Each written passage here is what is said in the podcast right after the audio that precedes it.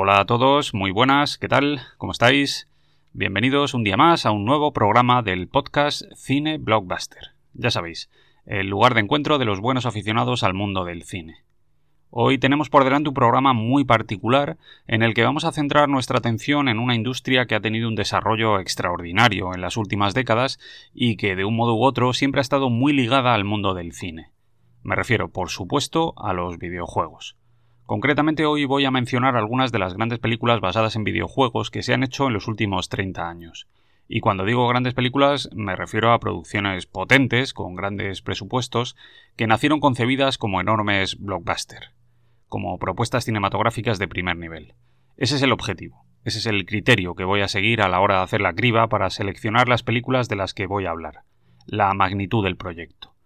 Voy a hablar de los grandes blockbusters cinematográficos basados directamente en videojuegos. ¿Significa eso que las películas de las que voy a hablar son buenas películas? Bueno, pues la realidad es que no necesariamente. A lo largo del programa de hoy voy a mencionar films de todo tipo. Buenos, malos, regulares e incluso alguno que resulta casi imposible de clasificar. De hecho, probablemente ninguno de los títulos de los que voy a hablaros hoy merezca el calificativo de obra maestra.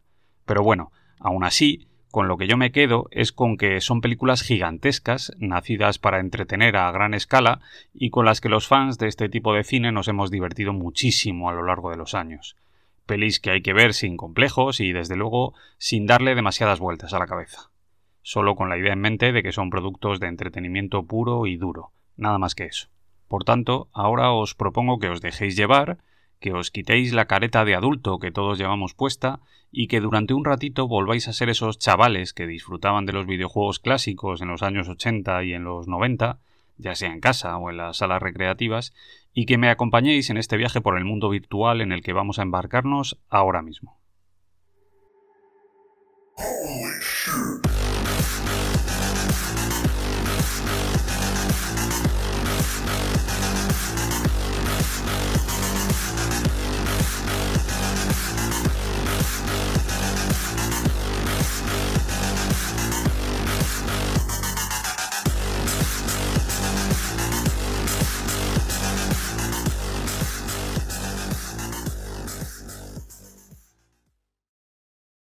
Bueno, pues ya estamos aquí. Y lo primero que quiero hacer es contextualizar un poco, como hago siempre. Algo rapidito que nos permita ubicarnos en el momento en el que se estrenaron estas películas maravillosas de las que vamos a hablar hoy. Para hacerlo, lo primero que tenemos que saber es que las primeras videoconsolas domésticas nacieron en los años 60 y que utilizaban una tecnología que estaba basada en pantallas vectoriales que hoy en día resulta enormemente simple. Sin embargo, el primer boom relacionado con las videoconsolas no llegó hasta 1972, cuando salió a la venta Magnavox Odyssey, una consola de sobremesa creada por un tipo llamado Ralph Bayer. Este hombre es considerado por muchos como el verdadero padre de los videojuegos. El éxito de Magnavox permitió que otras empresas se dieran cuenta de que aquello podía ser un filón, y esto permitió que la tecnología de los videojuegos continuara desarrollándose. El siguiente hito en la industria fue la llegada de Pong, un juego lanzado al mercado por Atari que se convirtió en un extraordinario éxito de ventas en todo el mundo. Pong es el juego este en el que manejábamos una raya blanca que subía y bajaba y con el que jugábamos a partidas de algo parecido a un tenis muy rudimentario con una pantalla negra de fondo. Seguro que todos habéis jugado alguna vez. Esto es lo que se conoce como consolas de primera generación. A partir de aquí el desarrollo de las videoconsolas fue constante primero con el dominio de Atari y después con la aparición de las grandes competidoras japonesas, Nintendo y Sega principalmente, que coparon el mercado en los años 80 y a principios de los 90. Hablamos de la época en la que los chavales soñábamos con tener este tipo de consolas en casa, de los años en los que teníamos que irnos a los recreativos para jugar partidas gastándonos allí los ahorrillos. Y de pronto tener estas NES o la Master System en casa era la hostia. En aquellos años aparecieron los primeros grandes juegos que se convirtieron en verdaderos fenómenos de masas. Vamos a recordar algunos. Eh, por ejemplo, podemos hablar de Pac-Man, que salió a la venta en 1980, o de Exit Bike, un juego de NES de 1984 en el que manejábamos una motillo que iba dando saltos por un circuito de tierra repleto de resaltos. Este me gustaba mucho. O Duck Hunt, el juego este en el que utilizábamos una pistola para disparar a unos patos que salían volando. Este mola un huevo también.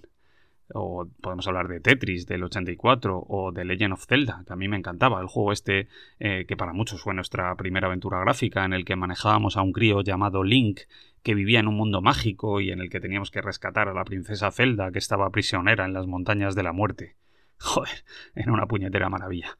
Anda que no nos lo hemos pasado bien jugando a este tipo de juegos cuando éramos unos críos, ¿eh? Joder, ya te digo. Y sin necesidad de grandes gráficos, ni de jugabilidades extrañas, ni de nada de eso. Solo una consola, unos colegas y un buen bocata de nocilla. Eso sí que era vida.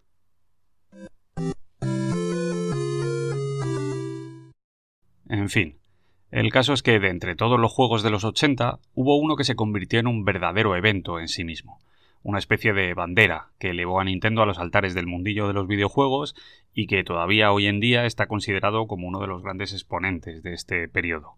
Me refiero, por supuesto, a Super Mario Bros., el juego creado por Shigeru Miyamoto, que se convirtió en un icono cultural pop planetario. ¿De qué va Super Mario Bros?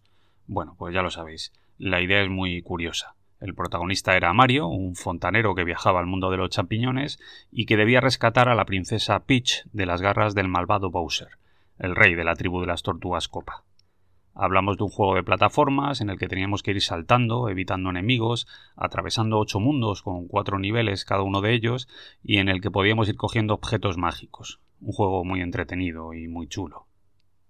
El éxito de Super Mario Bros. fue tan brutal que inmediatamente llamó la atención de la industria del entretenimiento norteamericana, que en los años 80 creó un montón de productos derivados del juego. Series de animación para televisión, programas infantiles, cómics, yo qué sé, hubo de todo. Sin embargo, el producto más potente llegó de la mano de Hollywood y fue nada más y nada menos que Super Mario Bros., la película estrenada en 1993. ¿Qué puedo deciros de Super Mario Bros.? Bueno, pues para empezar, que fue una apuesta muy potente que llevaba el sello de la empresa Synergy Pictures, un nombre que seguro que os suena. Hablamos de la productora cinematográfica fundada por el mítico Andrew Wagner tras su salida de Carolco a finales de los 80. Un clásico del cine de la época, del que hemos hablado en innumerables ocasiones aquí en el podcast y al que yo le tengo un cariño muy especial. Eso es así. El tipo era un fricazo. Bueno, el caso es que en Synergy pensaron que aquello podía ser una muy buena idea y apostaron fuerte por el proyecto, otorgándole a la película un presupuesto muy potente, unos efectos especiales muy buenos y además metiendo en el reparto algunas estrellas cinematográficas de primer nivel. Hablamos de gente como Bob Hopkins, John Leguizamo, Samantha Mathis o el mítico Dennis Hopper. ¿Funcionó bien todo esto? Pues no, la verdad es que no. De hecho, la película fue un desastre en todos los sentidos. Para empezar, el rodaje fue un caos absoluto. Tanto los actores como los propios directores hablan pestes de aquel periodo. Al parecer las cosas se salieron completamente de madre. Synergy hizo promesas que luego no pudo cumplir, el guion sufrió miles de cambios y el rodaje fue un verdadero infierno. El resultado de todo aquello fue un desastre sin paliativos. Super Mario Bros. contó con un presupuesto de 48 millones de dólares, que ya os digo que era una verdadera pasta en ese momento. Hablamos de un presupuesto similar al que tuvieron algunos de los grandes blockbusters de ese año como El Fugitivo, Demolition Man o El Último Gran Héroe. Sin embargo, la peli se pegó unos tíos en taquilla de los que hacen historia.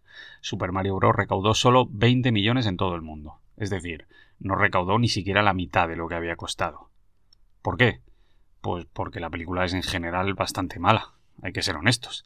La historia es un completo sinsentido, los protagonistas están raros, no funcionan en ningún momento, la estética es horrible y la narrativa es absurda. La peli va dando saltos y carece de la más mínima coherencia interna.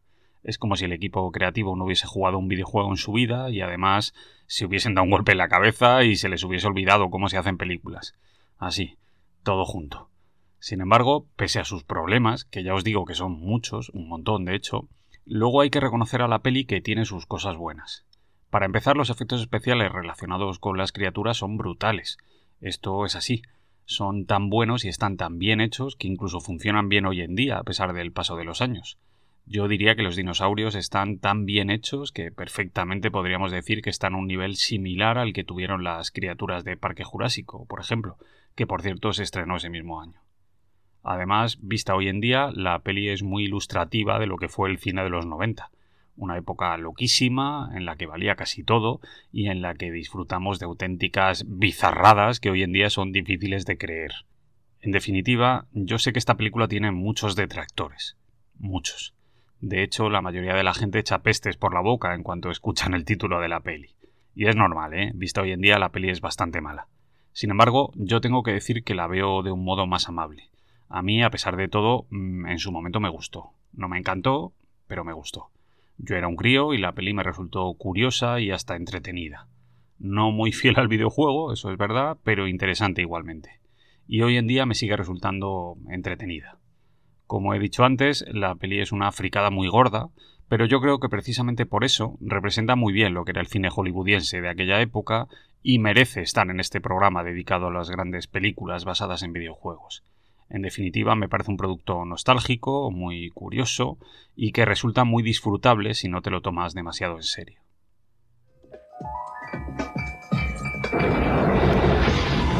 ¿Dónde estamos?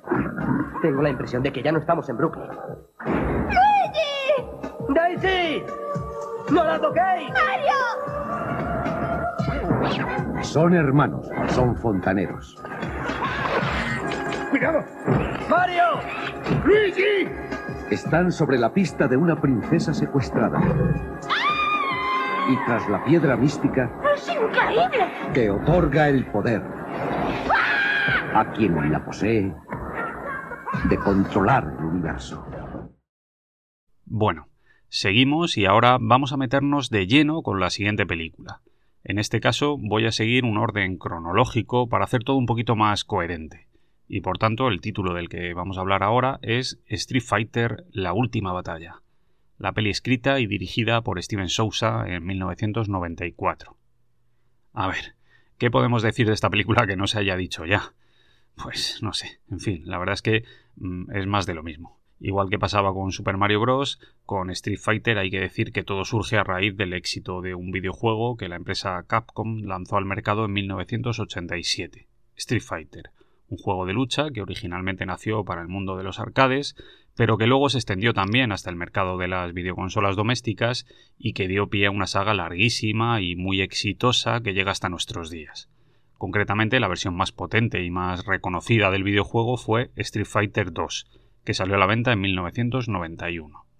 De esto seguro que también os acordáis. Yo por lo menos tengo un montón de recuerdos de este juego, de ir a los recreativos y encontrarme allí a la gente haciendo cola, remolinándose alrededor de la máquina de Street Fighter 2, intentando meter la cabeza para ver cómo algún chaval iba cargándose a los personajes.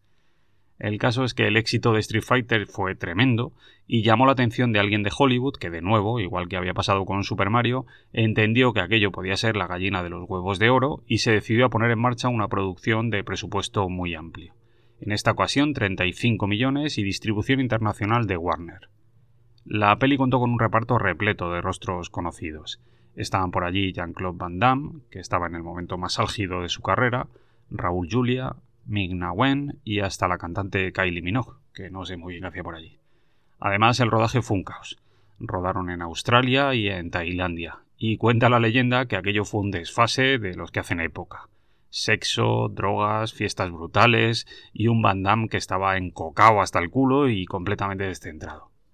El resultado fue un puto desastre. La peli es mala de cojones. La historia no tiene sentido, las coreografías parecen un chiste y de las interpretaciones mejor ni hablar. No se salva ni el pobre Raúl Julia, que era un pedazo de actor, pero que llegó muy enfermo a esta peli. De hecho, murió antes incluso de que se estrenara.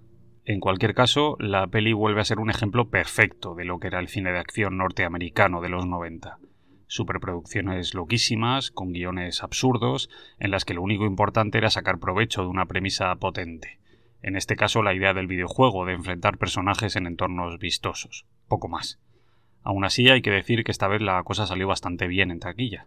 Como he dicho, Street Fighter, la última batalla, costó 35 millones y recaudó 99 a nivel mundial. Vamos, que fue un gran éxito. Vista hoy en día, la peli no es salvable en casi ningún aspecto, sobre todo si te la tomas en serio. Esto está claro. Pero yo insisto en que, para los que vivimos aquella época, estas películas siguen teniendo su encanto. Era lo que había. Esto era lo que consumíamos en aquellos años, lo único que podíamos ver en el cine si queríamos una temática relacionada con los videojuegos. Y aún así, aun siendo malas, tenían algo que nos atraía, algo que nos hacía disfrutar muchísimo con ellas, algo que hace que, pese al paso de los años, no podamos olvidarlas. ¿Qué ha pasado, Bison? ¿Qué ha pasado con la pureza del combate sin armas? Esto no es más que electromagnetismo superconductor. ¿Habrá oído hablar de él? Hace que leviten los trenes bala que circulan de Tokio a Osaka. Hace que levite mi escritorio, donde cabalgo sobre la silla del mundo. Y me hace levitar a mí.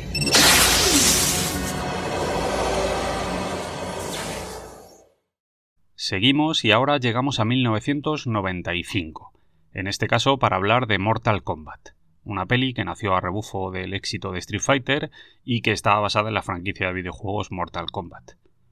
La peli fue dirigida por Wes W. Anderson y contó con un presupuesto de 18 millones. En este caso, la idea era aprovechar el tirón del videojuego, que salió a la venta en el 92 y que se había convertido en un verdadero fenómeno mundial.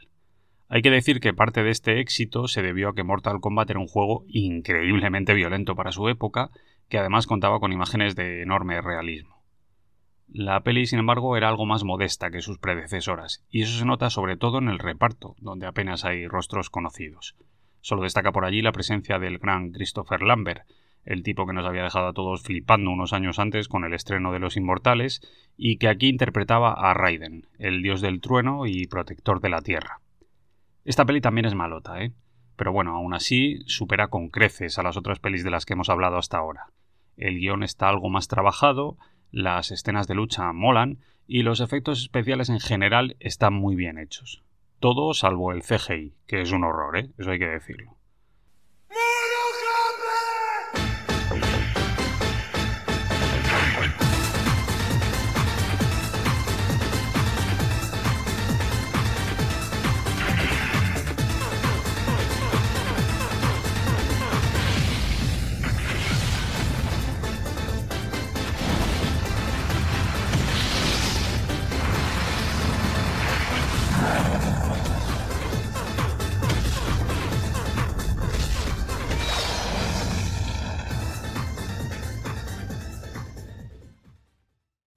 Y de una película del amigo Paul W. Anderson pasamos a otra, en este caso a Resident Evil, la cinta de terror mezclada con zombies y con ciencia ficción que se estrenó en 2002. En esta ocasión el material original era una saga de videojuegos que fue lanzada al mercado por Capcom para PlayStation y que se convirtió en un gigantesco éxito en todo el mundo. Un éxito que de nuevo llamó la atención de la industria cinematográfica y que terminó convirtiéndose en una saga fílmica. Para quien no lo sepa, Resident Evil cuenta la historia de un grupo de personas que debe sobrevivir a una infección zombie generalizada que ha sido provocada por un experimento científico. La protagonista de la peli era Alice, el personaje interpretado por Mila Jovovich, una heroína de acción prototípica que se ha convertido en icónica y que ha protagonizado todas las películas de la saga desde entonces. Resident Evil costó 33 millones de dólares y tuvo un muy buen nivel de producción un guion solvente, un buen diseño de producción y efectos especiales muy correctos para la época. El resultado fue un nuevo éxito de taquilla con más de 100 millones de recaudación.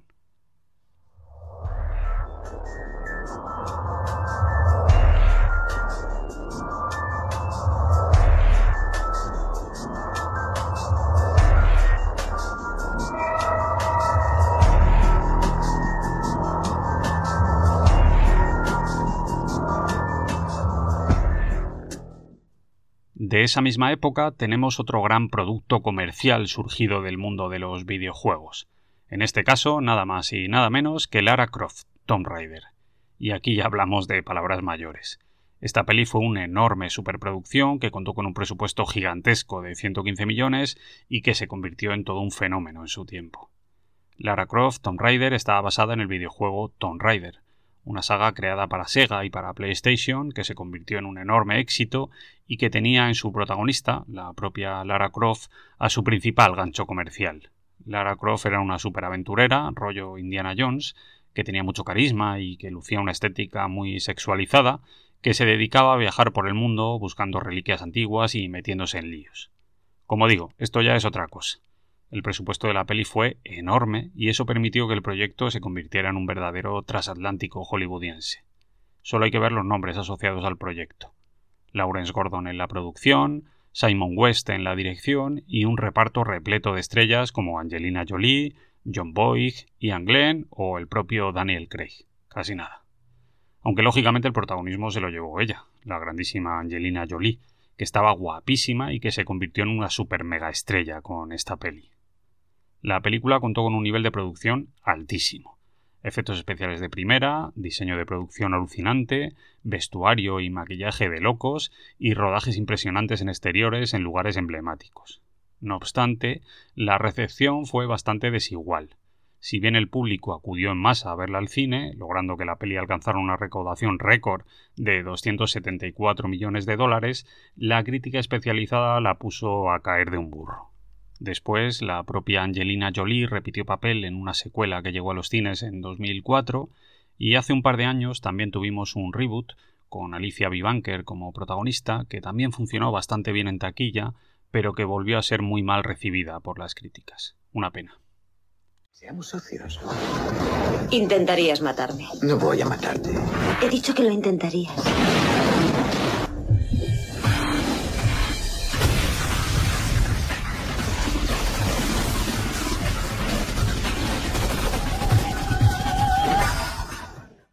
Seguimos avanzando y ahora le toca el turno a Prince of Persia, Las Arenas del Tiempo, una superproducción que llevaba el sello de Jerry Buckheimer y que llegó a los cines en 2010. En esta ocasión hablamos de una peli que venía a versionar la saga de videojuegos Prince of Persia, un juego de plataformas creado en 1989 que después ha tenido un montón de versiones en diferentes formatos y que se ha convertido en uno de los juegos más vendidos de la historia. ¿Qué puedo contaros de Prince of Persia, las arenas del tiempo? Bueno, pues probablemente habría que empezar diciendo que la peli era una superproducción con el sello Disney que pretendía repetir el éxito que la compañía había tenido unos años antes con Piratas del Caribe.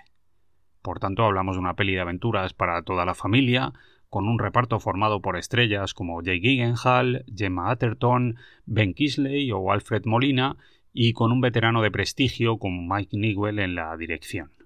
Prince of Persia, Las Arenas del Tiempo, tuvo un presupuesto enorme de 200 millones de dólares y contó con unos efectos especiales impresionantes. Esta ha resistido muy bien el paso del tiempo en ese aspecto. La verdad es que la peli es una delicia. Paisajes increíbles, decorados brutales, vestuario alucinante y escenas de acción muy muy chulas. Además, la peli tiene humor, romanticismo y magia. Probablemente el único problema es que el ritmo es un poco desigual, por momentos resulta un coñazo, y por otro lado está el hándicap de los protagonistas, que no llegan a tener ni de lejos el carisma que tenían los personajes de Piratas del Caribe. Aún así, la peli fue un éxito tremendo con 335 millones de dólares de recaudación en todo el mundo, convirtiéndose en la película basada en un videojuego más taquillera de la historia durante muchos años. Sin embargo, de esta y a pesar del éxito, decidieron no hacer más continuaciones. Le prometí a Tas que te mataría si no lograba que os casarais. Bueno, la solución habría sido besarme y luego matarme. Pero se me ocurre otra cosa. ¡Te mato yo! ¡Y acabo con tus problemas! Bueno, pues ya estamos llegando al final y ahora vamos a detenernos para hablar de otro de los grandes blockbusters cinematográficos basados en el mundo de los videojuegos. En esta ocasión me refiero, por supuesto, a Warcraft, la película de 2016. Warcraft venía a ser una versión para cine de la saga del mismo nombre, que nació en 1994 como un videojuego de rol multijugador y que estaba ambientado en un mundo de fantasía épica. Una especie de dragones y mazmorras moderno, inspirado en el universo Warhammer, en el que se daba una lucha constante entre seres humanos y orcos. La peli fue un proyecto muy ambicioso que contó con producción de Legendary Pictures y distribución de Universal. Una superproducción enorme, con un presupuesto de 160 millones de dólares y que es una verdadera delicia en casi todos los aspectos. El guion está muy bien, los efectos especiales, bueno, van a ser una maravilla, y la estética de vestuario, maquillaje y CGI está cuidadísima. El único pero, quizás, es que el reparto no es demasiado atractivo a primera vista. Están por allí Travis Fimmel, Paula Patton, Ben Foster, Toby Kebbell o Dominic Cooper. Sin embargo, uno de los grandes alicientes de la peli llega desde detrás de las cámaras, concretamente desde la silla del director, donde tenemos por allí sentado al amigo Duncan Jones. Un tipo que desde mi punto de vista es uno de los mejores directores que ha dado Hollywood de los últimos años. Además de ser hijo del gran David Bowie, este chaval es autor de películas cojonudas como Moon o Código Fuente. Como he dicho antes, Warcraft costó 160 millones de dólares y fue un éxito gigantesco en taquilla. La peli logró recaudar la friolera de 439 millones en todo el mundo, convirtiéndose en la película basada en un videojuego más taquillera de la historia, superando a Prince of Persia y manteniéndose en esa posición de privilegio desde entonces. Pero no solo eso. Además, la peli recibió estupendas críticas y para muchos sigue siendo la mejor versión cinematográfica de un videojuego jamás filmada.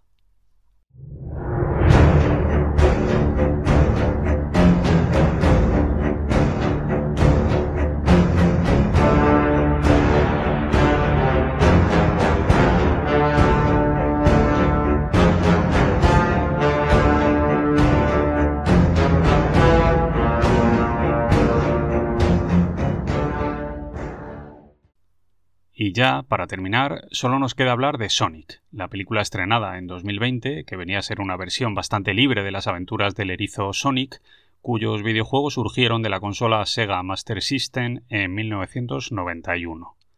La peli fue un proyecto muy ambicioso, con el que Paramount se propuso traer de vuelta al personaje más emblemático de Sega, creando una película en la que se mezclaban CGI, animación e imagen real en una aventura ligera para toda la familia que terminó funcionando bastante bien. Sonic costó 95 millones, fue dirigida por Jeff Fowler y contó con el carismático Jim Carrey en el reparto. El tipo interpretaba al malvado Dr. Eggman, un villano bigotudo, muy teatral, que ha cuajado muy bien entre el público más infantil. De esta peli conviene resaltar un episodio que ocurrió antes del estreno y que yo diría que resulta bastante ilustrativo de lo que es hoy en día el cine de entretenimiento y de la fuerza que tienen las redes sociales y los fandoms organizados. Resulta que a finales de 2018 Paramount lanzó un primer teaser trailer de la peli en el que se podía ver al personaje protagonista haciendo de las suyas. Y la reacción de la mayoría de la gente ante aquel primer diseño del personaje fue muy negativa. Los fans se quejaban de que el diseño no era fiel respecto a los videojuegos y además veían raros algunos rasgos. Como consecuencia de todo esto, la empresa anunció que iba a escuchar a los fans y que iban a cambiar el diseño del personaje gastándose unos cuantos millones en postproducción. El resultado fue un Sonic más amable, más estilizado y con un aspecto más cartoon, con unos rasgos quizás más reconocibles. ¿Cuál fue la recepción del público con respecto a aquellos cambios? Pues que la gente acudió más al cine para ver la peli. De esta forma, Sonic terminó recaudando nada más y nada menos que 319 millones de dólares. Y eso que la peli se estrenó en 2020, ¿eh? el año de la pandemia, un año que fue un desastre absoluto para el cine. La verdad es que se trata de una recaudación muy, pero que muy meritoria.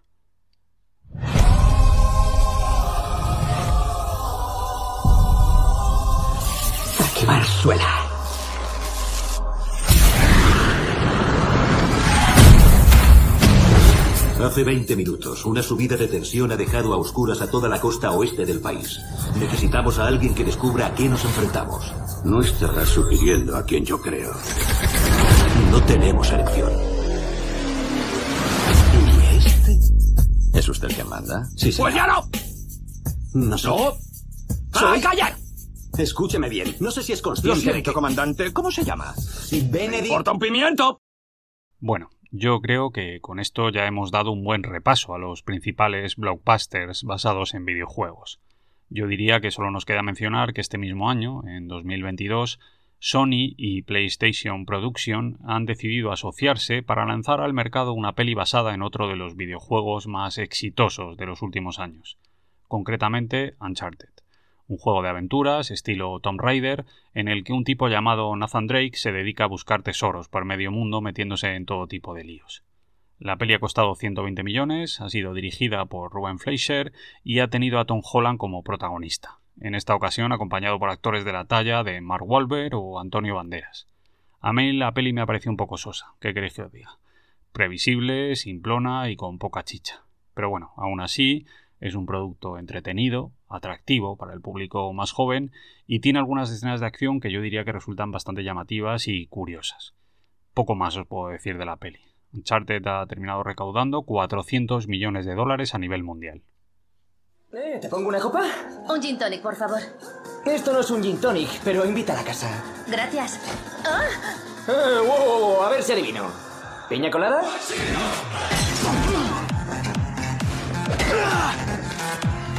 El ojo. ¿Te crees muy gracioso, Mind King? Vale, lo tengo, lo tengo. Sex on the beach.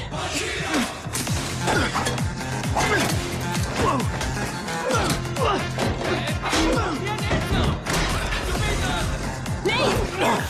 ¡Oh, mierda! ¡Nate! ¡No es momento para tomar chupitos! ¡Vamos!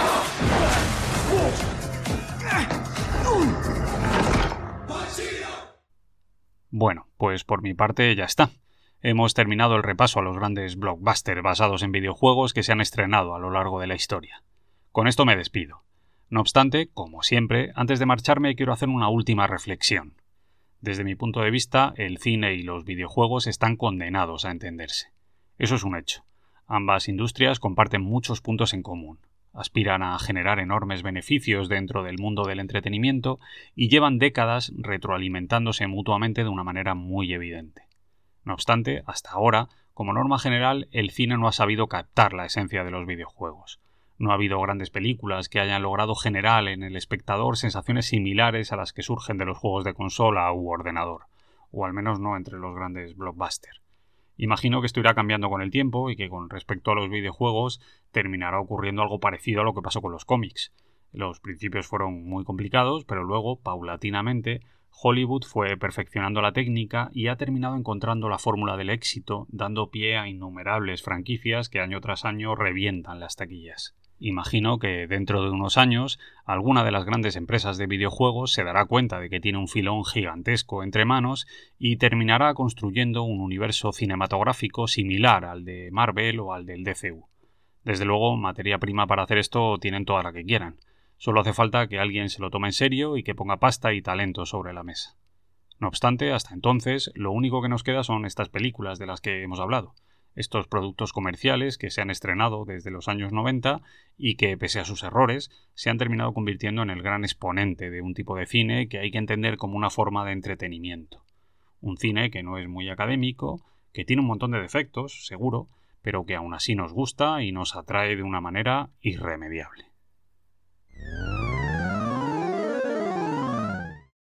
Y ya está. Con esto hemos terminado. Espero que os haya gustado el episodio de hoy y si es así, que sigáis nuestro contenido en el podcast Cine Blockbuster. Un saludo a todos.